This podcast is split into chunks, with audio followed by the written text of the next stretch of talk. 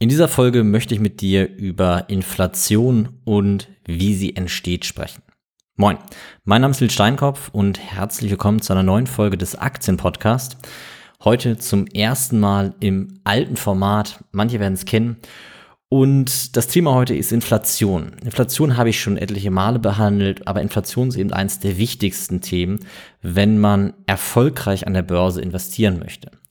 Wenn man erfolgreich Vermögen aufbauen möchte, eigentlich auch, wenn man erfolgreich als Unternehmer seinen Alltag beschreiten möchte. Und das, was ich immer wieder feststelle, ist, dass Inflation als Thema von sehr wenigen Leuten wirklich verstanden wird und vor allem von wenigen Leuten verstanden wird, wie Inflation eigentlich entsteht. Und deswegen möchte ich heute über das Thema Inflation sprechen, mit dem Fokus darauf, wie sie entsteht. Zuallererst müssen wir bei Inflation einige allgemeine ja, Definitionen besprechen. Und zwar, wenn wir über Inflation sprechen, sprechen wir heute eigentlich über einen Begriff, der Preisinflation oder Teuerung genannt wird. Und mit diesem Begriff ist die Preissteigerung von Waren und Dienstleistungen gemeint. Inflation ist aber im ursprünglichen Sinne eigentlich ein Begriff für etwas anderes, nämlich ein Begriff für die Ausweitung der Geldmenge. Das heißt, wenn man im klassischen Sinne über Inflation spricht, im klassischen wirtschaftswissenschaftlichen Sinne, dann spricht man über die Ausweitung der Geldmenge. Inflatio äh, aus dem Lateinischen heißt übersetzt nichts weiter als Aufblähung oder Ausweitung. Und deswegen möchte ich für diesen Podcast hier in zwei Begriffe trennen, nämlich einmal in den Begriff der Inflation, also der Ausweitung der Geldmenge, und den Begriff der Teuerung oder Preisinflation, also dem Ergebnis, den daraus resultierenden steigenden Preisen für Waren und Dienstleistungen. Es gibt noch einen weiteren Begriff, der im deutschen Raum besonders häufig verwendet wird, nämlich der Begriff der, des Verbraucherpreisindex oder des Preisindex. Und dieser Preisindex wird häufig gleichgesetzt mit der Preisinflation oder der Teuerung. Dieser Preisindex ist aber, wenn man genau betrachtet, eigentlich noch was anderes, nämlich dieser Preisindex ist ein Index, also ein Repräsentant für die Veränderung bestimmter Waren und Dienstleistungen, also die Preisveränderung bestimmter Waren und Dienstleistungen. Und zwar auch nur einer bestimmten Gruppe von Waren und Dienstleistungen, nämlich Waren und Dienstleistungen, die für Konsumzwecke gedacht sind. Und dieser Verbraucherpreisindex wird vom Statistischen Bundesamt oder von Eurostat, je nachdem, ob man ihn im deutschen Raum oder im europäischen Raum betrachtet, ähm, quasi ermittelt und wird dann als die reale gemessene Inflation betitelt. Das ist aber nicht ganz korrekt, weil man an der Stelle sagen muss, dass dieser Verbraucherpreisindex eben nur einen Warenkorb, also einen bestimmten, eine bestimmte Zusammenstellung von Waren und Dienstleistungen für Konsumzwecke betrachtet. Und ähm, diese bestimmte Zusammenstellung ist ja nicht für jeden Menschen allgemeingültig. Die mag für den Durchschnitt oder für eine große Gruppe an Menschen stimmen. Jeder Mensch hat aber ein individuelles Konsumverhalten und damit auch einen individuellen Preisindex oder eine individuelle Teuerung, Teuerungsrate für sein Konsumverhalten. Das heißt, dieser Preisindex ist nicht allgemeingültig. Ähm, je nachdem, in welcher, mit welchem Konsumverhalten man ähm, unterwegs ist, kann es sein, dass man deutlich, deutlich über diesen ähm, Preisindex liegt. In ganz, ganz seltenen Fällen habe ich so gesehen, dass man auch unter diesem Preisindex liegt, also diesem Verbraucherpreisindex. Wenn wir über Inflation sprechen, also der Ausweitung der Geldmenge, dann müssen wir verstehen, dass wir in einem System leben, in dem die Geldmenge nicht statisch ist. Das heißt, das Geld, was sich im Umlauf befindet, das verändert sich regelmäßig. Und diese Veränderung, die wird mehr oder weniger zumindest von der Zentralbank gesteuert, und zwar über das Zinsniveau. Es gibt auch noch andere, sage ich mal, Aktivitäten, die die Zentralbank durchführen kann, die die Geldmenge ausweiten oder auch reduzieren. Aber erstmal der ganz klassische, die ganz klassische Aufgabe der Zentralbank ist, die Geldmenge zu regulieren, und zwar über die Zinsen über den Hauptrefinanzierungszinssatz und dieser Zinssatz ist der Zinssatz, zu dem sich Banken bei der Zentralbank Geld leihen können. Es gibt noch andere Zinssätze, die sind an der Stelle erstmal nicht so relevant. Ähm, wir versuchen das Ganze mal ein bisschen zu abstrahieren und ein bisschen zu reduzieren, auch in der, in der Komplexität, und sagen einfach mal, die Zentralbank bestimmt die Zinsen. Das tut sie nämlich auch. Zwar indirekt, weil die Zinsen werden nicht für jeden Einzelnen bestimmt, sondern werden erstmal nur für Banken bestimmt und die Banken, die vergeben dann an jeden Einzelnen das Geld und holen sich dann bei der Zentralbank wiederum das Geld, um es quasi zu verleihen. Also die Banken verleihen kein eigenes Geld, sondern die Banken verleihen am Ende Geld, was sie sich bei der Zentralbank leihen. Zumindest zu einem sehr, sehr großen Teil. Ein ganz kleiner Teil, den müssen auch die Banken quasi ähm, wirklich besitzen als Eigenkapital und auch von ihrem Eigenkapital verleihen, kann man sagen. Ähm, das ist aber, wie gesagt, nur ein sehr kleiner Teil dessen, was verliehen wird. Und das ist eben das erste Thema, mit dem man Inflation, also wirklich im eigentlichen Sinne die Ausweitung der Geldmenge erzeugen kann, nämlich mit der Vergabe von Krediten. Das heißt, wenn eine Bank einen neuen Kredit vergibt, dann wird zum Großteil neues Geld geschaffen. Und dieses neue Geld wird aus dem Nichts geschaffen. Das ist äh, im Prinzip eine Schuld ans System. Das heißt, die Zentralbank äh, schreibt in ihre Bilanz eine Schuld ans System, ähm, leiht quasi der Bank Geld. Dieses Geld wird gedruckt, die nicht mehr im physischen Sinne, sondern im digitalen Sinne und dann an die, Zentra an die Bank, die den Kredit vergeben hat, gegeben und ähm, die Bank vergibt es dann weiter an den Kreditnehmer. So, und somit entsteht erstmal Geld. Das heißt, Geld im System entsteht über diesen einfachen Prozess. Und das ist eine Sache, das ist den meisten schon gar nicht bewusst. Ähm, wenn man aber das begriffen hat, dann begreift man auch sehr schnell, dass Zinsen entscheidend dafür sind, wie schnell sich das Geld im System vermehrt. Das heißt, wenn man niedrige Zinsen hat, dann ist es natürlich logisch, dass weil Zins ist nichts weiter als der Preis fürs Geld. Hat man einen geringen Preis, steigt die Nachfrage. Das heißt, hat man niedrige Zinsen, steigt die Nachfrage nach Krediten. Ähm, und damit, wenn man niedrige Zinsen hat, ist es eben so, dass die Zinsen dazu führen, dass die Kreditvergabe steigt und damit auch die Geldmenge. Und genau das ist im Prinzip das Thema, ähm, das wir in, diesem ganzen, in dieser ganzen Folge immer wieder im Hinterkopf behalten müssen. Sind die Zinsen niedrig, steigt im Prinzip die Kreditvergabe mit, oder ist die Kreditvergabe hoch und damit steigt die Inflation, also die Ausweitung der Geldmenge. Und wenn die Zinsen quasi angehoben werden, dann ähm, sinkt die Kreditvergabe, vielleicht werden sogar angefangen, Kredit zurückzugeben, also zurückzuzahlen und damit kann die Geldmenge zumindest stabil gehalten werden oder weniger stark ausgeweitet werden oder sogar im Extremfall sinken. Das haben wir aber in den letzten Jahrzehnten seit dem Zweiten Weltkrieg nicht gesehen. Ähm, zumindest nur in ganz, ganz seltenen und kurzen Phasen. So. Und wenn wir verstanden haben, dass dieses, die Geldmenge im System nicht statisch ist, dann können wir nämlich an einen Punkt übergehen, der sich die Quantitätstheorie nennt. Die Quantitätstheorie ist ein Ansatz, mit dem man versucht zu erklären, wie Geldstabilität, also die Teuerung oder die Preisinflation eigentlich ähm, sich verhält. Und die Quantitätstheorie ist ein sehr interessanter Gedanke, in dem im Prinzip zwei Dinge gegenübergestellt wird. Nämlich einerseits die Geldmenge. Man muss dazu sagen, noch mit der Umlaufgeschwindigkeit. Das heißt, die Geldmenge, das Geld, was sich im System befindet, was theoretisch genutzt werden kann, um zu konsumieren, um auszugeben, um zu investieren.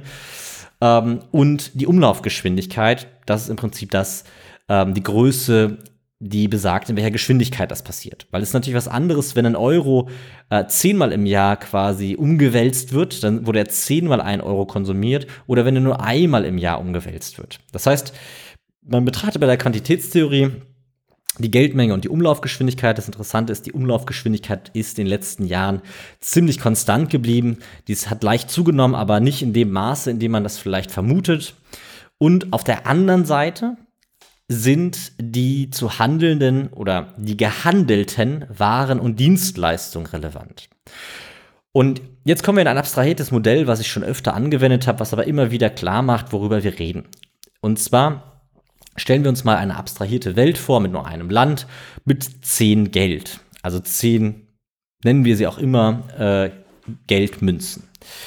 Und auf der anderen Seite haben wir zehn Waren und Dienstleistungen die gehandelt werden wollen. Im Durchschnitt ist bei einer Umlaufgeschwindigkeit von 1 eine Ware und Dienstleistung ein Geld wert. Wenn jetzt aber die Geldmenge, ne, also das vielleicht nochmal ganz kurz äh, klargestellt, 10 Geld, 10 Waren und Dienstleistung, im Durchschnitt mit einer Umlaufgeschwindigkeit von 1 führt dazu, dass ein Geld eine Ware und Dienstleistung wert ist. Wenn wir jetzt auf einmal die Geldmenge ausweiten, wie auch immer, das in unserem System, wie gesagt, über Kreditvergabe, es gibt auch noch andere Wege, aber erstmal Kreditvergabe ist der klassische Weg. Ähm, wir weiten die Geldmenge jetzt in unserem abstrahierten Modell einfach aus und zwar weiten wir die Geldmenge aus, indem wir sie ähm, verdoppeln. Das heißt, wir haben jetzt auf einmal 20 Geld, aber immer noch 10 Waren und Dienstleistungen, immer noch eine Umlaufgeschwindigkeit von 1 dann ist auf einmal die durchschnittliche Ware oder Dienstleistung zwei Geld wert. Das heißt, sie ist von ein Geld auf zwei Geld gestiegen. Das heißt, der Preis dieser Ware und Dienstleistung hat sich verteuert. Wir haben eine Preisinflation. Und genau dieses Modell findet auch im Großen statt. Dieses Modell findet ähm, in dem System, in dem wir uns befinden, genauso statt. Jetzt gibt es noch einen weiteren Aspekt, der das Ganze beeinflusst und der macht es dann wieder so ein bisschen undurchsichtig. Plus, dass man natürlich am Ende sagen muss, die reale Welt ist komplizierter, als dass man sagt, es gibt zehn Dienstleistungen und zehn Geld. Ähm, aber es gibt noch einen Aspekt, der, glaube ich, ähm, für jeden verständlich ist, und zwar Kapitalzuflüsse und Abflüsse. Wenn ich jetzt bei 20 Geld und 10 Waren und Dienstleistungen mir überlege, Mensch, ich spare 5 Geld, dann sind ja 5 Geld gar nicht im Umlauf, sondern die liegen auf irgendeinem Konto. Und diese 5 Geld, die quasi auf einem Konto liegen, die beeinflussen auch nicht den Preis der Waren und Dienstleistungen. Das heißt, wir haben auf einmal nur einen Preis von 1,5 pro Ware, 1,5 Geld pro Ware und Dienstleistung. Das heißt, entscheidend ist quasi für die Preisinflation, die Teuerung, das Preisniveau, ähm, die Geldmenge, die sich in Umlauf befindet im Verhältnis zu den Waren und Dienstleistungen, die konsumiert werden wollen. Das kann man vergleichen mit dem BIP, also mit den konsumierten Waren und Dienstleistungen einer Nation. Und eben den Kapitalzuflüssen und Abflüssen. Und das ist eben ein ganz entscheidender Punkt. Die Ausweitung der Geldmenge von Zentralbanken oder durch Zentralbanken ähm, wird eben auch an der Stelle natürlich verfälscht. Das heißt, wir haben ein, in der realen Welt ein bisschen komplizierteres System. Es gibt dann zudem noch ähm, Finanzimporte und Exporte, die das Ganze auch nochmal ähm, verfälschen. Also es gibt mehr Einflüsse am Ende. Aber die ganz großen Einflüsse sind diese Einflüsse. Und diese Einflüsse, die muss man sich genau angucken. Und es gibt historische Daten, die man sich an der Stelle angucken kann, nämlich äh, von äh, McCandless und Weber zum Beispiel. Die haben sich ähm, Daten von 1960 bis 1990 angeguckt, wo sie genau dieses Phänomen betrachtet haben, nämlich das Phänomen, dass quasi die in Umlauf befindliche Geldmenge beziehungsweise die Ausweitung der Geldmenge ähm, im Verhältnis zu den gehandelten Waren und Dienstleistungen sich angucken. Und das ist ein ganz entscheidender Punkt ähm, wie gesagt, über 30 Jahre. Und dort stellt man fest an den Daten, dass die Inflation in, ich glaube, 110 Nationen wurde sich das angeguckt, die Inflation in den Ländern nahezu exakt dem Niveau entsprechen, in dem die Geldmenge bereinigt um den Zuwachs des Bruttoinlandsprodukts, also den Zuwachs der gehandelten Waren und Dienstleistungen, ähm, im Prinzip ansteigt. Das heißt, man kann sagen, dass wenn zum Beispiel die Geldmenge um 10% erhöht wird, ähm, in dem Jahr 5% mehr Waren und Dienstleistungen gehandelt wurden, dass man am Ende eine Inflation von 5% hat. Weil 10% Geldmengenerhöhung minus 5% Waren und Dienstleistungen, die mehr gehandelt wurden, macht 5% und damit hat man eine Inflation von 5%. Diese Daten wurden in den letzten Jahren immer wieder als veraltet und nicht mehr ähm, angemessen gesehen. Und ähm, weil eben 1990 endend. Und deswegen habe ich mir weitere Quellen gesucht, nämlich einmal die Quelle ähm, des, äh, der Weltbank. Dort gibt es den World Development oder die World Development Indicators. Das sind ähm, im Prinzip Indikatoren oder Daten, die zur freien Verfügung sind. Und dort kann man Daten von 1960 bis, 1900, äh, bis 2013 angucken. Das heißt, ähm, über 50 Jahre, 53 Jahre an der Stelle. Und das Interessante ist, dass man auch bei denen exakt das gleiche Ergebnis hat. Das heißt, man kann mit oder über die Ausweitung der Geldmenge im Verhältnis zu den Waren und Dienstleistungen, die ähm, quasi im Raum stehen, ziemlich genau vorhersagen, inwieweit es eine Teuerungsrate gibt. Jetzt habe ich mir überlegt, gut, das ist ja eine Nachkriegszeit. Wie sieht es denn aus, wenn wir länger gucken? Und dort bin ich auf eine Studie gekommen von Jorda und, und Taylor und ich glaube, es war noch ein dritter ähm, mit im Bunde, den ich jetzt leider vergessen habe. Ähm, auf jeden Fall eine Studie, eine wissenschaftliche Studie unter Jorda und Taylor findet man das auf jeden Fall, die sich 1870 bis 2016 angeguckt haben. Und auch dort können wir feststellen, dass im Prinzip in allen Systemen, in denen wir keinen Goldstandard oder ähm, ähnliches hatten, also das heißt eine, eine Währung, die, wie sie heute existiert, eine Fiat-Währung, basierend auf ähm, einem Zentralbanksystem, dass man auch dort sehen kann, dass die Inflation ziemlich genau dem entspricht, wie Ausweitung der Geldmenge abzüglich dem Zuwachs des Bruttoinlandsprodukts, also der gehandelten Waren und Dienstleistungen dasteht. Das heißt, diese Quantitätstheorie ist mit den historischen Daten belegbar. Und äh, man kann nicht sagen, dass die Quantitätstheorie in der Vergangenheit falsch gelegen hat, sondern im Gegenteil, man konnte damit, damit sehr gut vorhersagen, inwieweit quasi ähm, die Inflation aussieht oder wo sie liegen müsste. Und ähm, diese Ausweitung der Geldmenge, die wir quasi langfristig haben, also in unserem System durch die Kreditvergabe, durch niedrige Zinsen, ähm, die führt zwangsläufig zu Inflation, zu Preisinflation, also Inflation im Preisinflationssinne, in der Teuerung. Und ähm, das Interessante ist, dass bei Bereinigung um die Wirtschaftsdaten, also um dieses BOP, um die, um die gehandelten Waren und Dienstleistungen, das Ganze so exakt wird, dass man eigentlich sagen kann, ähm, das ist eine, eine genaue Berechnungs- oder Bestimmungsmethode. In nur ganz, ganz wenigen Fällen gibt es leichte Abweichungen, die man aber wirklich ähm, äh, einfach mal so stehen lassen muss, weil, wie gesagt, die reale Welt halt ein bisschen komplizierter ist als dieses Modell. Jetzt kommen wir auf die aktuelle Situation. Wir haben aktuell über 5% Inflation im letzten Jahr und äh, die Frage ist, wo kommt das her? Und äh, die Diskussion ist, ja, das sind Sondereffekte, ähm, weil die ähm, Energiepreise so angezogen sind. Es gibt verschiedene Diskussionen, die dort geführt werden. Aber, und das muss man an der Stelle mal ganz exakt sagen, ein entscheidender Grund ist, dass wir seit Beginn der Corona-Krise, also vor knapp anderthalb Jahren, in, im Euroraum die Geldmenge von 13 Billionen auf 15 Billionen Euro ausgeweitet haben. Das heißt, wir haben knapp 15 Prozent oder über 15 Prozent Zuwachs bei der Geldmenge in einem Zeitraum, in dem im Idealfall das BIP, also die gehandelten Waren und Dienstleistungen, auf dem gleichen Niveau wie vorher geblieben sind. Wir haben im, im, im US-Dollar-Raum sogar noch extremer eine Inflation, also eine Ausweitung der Geldmenge von 15,5 Billionen auf 21 Billionen Dollar, das heißt plus 35 Prozent. Ähm, das heißt auch dort in einer Phase, in der im Idealfall die Waren und Dienstleistungen gehandelt wurden, also das BIP stabil war. Real ist es nicht so. Das BIP ist gesunken in beiden Ra Wirtschaftsräumen ähm, und dementsprechend dort äh, massive Teuerungsraten erwarten müssen.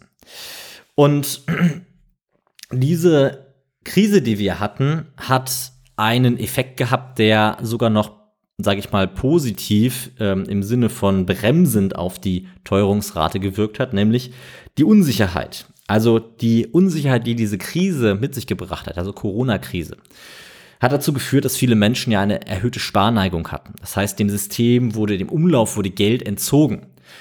Und am Anfang war das so, dass dadurch die Inflation sicher relativ stabil blieb, äh, nicht besonders hoch war. Aber, und da muss man eben sagen, gibt es zwei Effekte. Durch die Sicherheit, die mit der Zeit wieder gewonnen wurde, dass die Welt sich doch weiter dreht, dass man es irgendwie doch alles hinkriegt, plus den Effekt, dass manche vielleicht sogar in einer Situation sind, in der sie an Reserven ran mussten, weil es eben bei denen sich nicht mehr erholt hat wie in bestimmten Branchen das ja der Fall ist, haben dazu geführt, dass jetzt über die Zeit natürlich auf einmal wieder Geld ins System geführt wird. Und damit kommt auf einmal eine Inflation zustande, die halt auf einem Level ist, wo wir lange Zeit gedacht haben, dass sie gar nicht mehr dort liegt.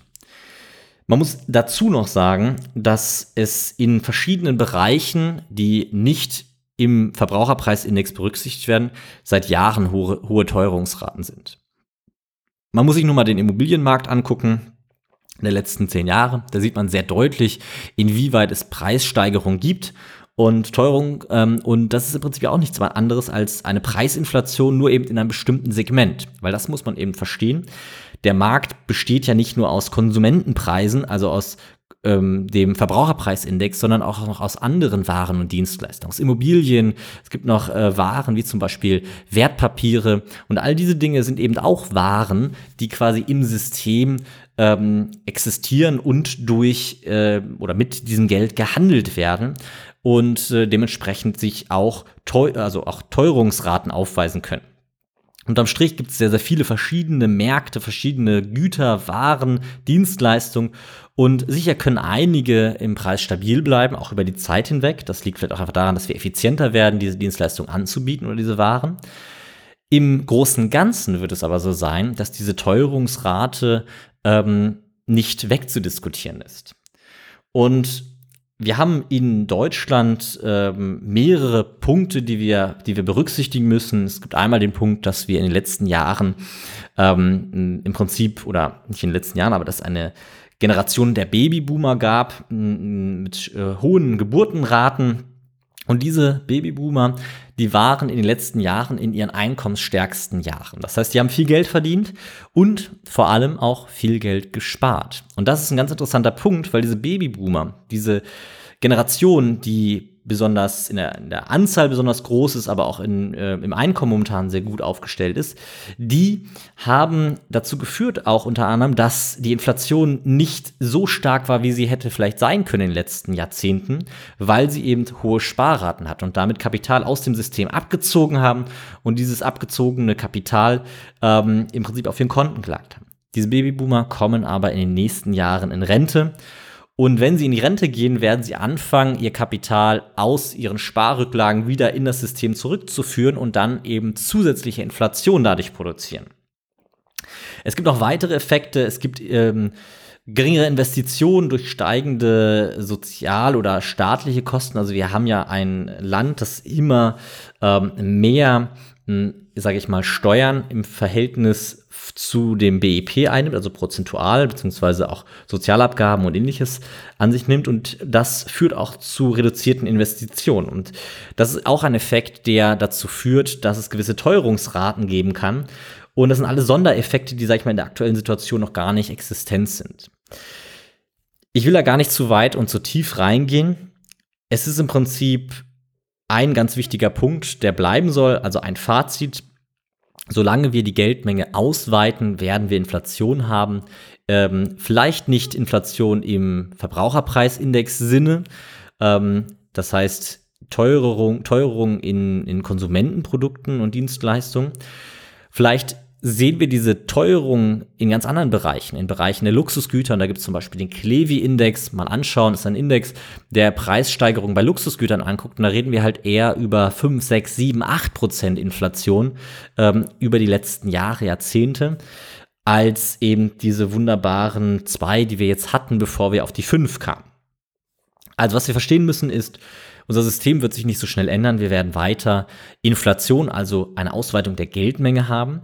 Wir werden dadurch auch eine gewisse Preisinflation haben, weil wir jetzt nicht besonders auf Wachstumskurs sind und zudem eben Sondereffekte haben, wie die Babyboomer, wie ähm, Umweltschutz, Investitions, äh, steigende Sozialkosten, steigende Kosten fürs Gesundheits Gesundheitssystem und, und, und. Und all diese Dinge, das sind Sondereffekte, die wahrscheinlich dazu führen, dass Inflation ähm, eine neue Normalität bedeuten. Ich muss an der Stelle sagen, die Inflation, wo sie entsteht, kann man nicht genau vorhersagen. Also ob sie in den Verbraucherpreisen entsteht, ähm, kann man nicht genau vorhersagen, weil es kann auch gut sein, dass in den Verbraucherpreisen ähm, durch ja, durch Steigerung der Produktivität die Preise gleich bleiben oder sogar fallen. Aber insgesamt über alle Waren und Dienstleistungen, über alle Wertpapiere und Immobilien, über alle Energiepreise, Rohstoffe und was es nicht alles gibt, werden wir immer am Ende ungefähr auf das Niveau kommen, was man mit der Quantitätstheorie berechnen kann. Also einer anderen, einer realen Preis- oder ja, Preissteigerung, Teuerung, die eben ausgelöst durch die Ausweitung der Geldmenge entsteht. Ich hoffe, die Folge hat dir gefallen. Ich hoffe, das neue alte Format, das alte neue Format, wie auch immer, äh, spricht dir zu. Ich würde mich natürlich über Feedback freuen. Ähm, und am liebsten natürlich über eine positive Bewertung bei iTunes. Für Feedback am besten einfach unter info at finance.academy. Ähm, info at finance.academy, genau. Das ist ähm, die E-Mail, mit der ihr mich erreichen könnt für Feedback und ansonsten gerne bei iTunes eine Bewertung abgeben und ganz wichtig, nicht vergessen, auf jeden Fall diesen Podcast abonnieren. In nächster Zeit wird es wieder weitere neue Folgen im alten Format geben und ähm, hoffentlich auch dir zu sprechen.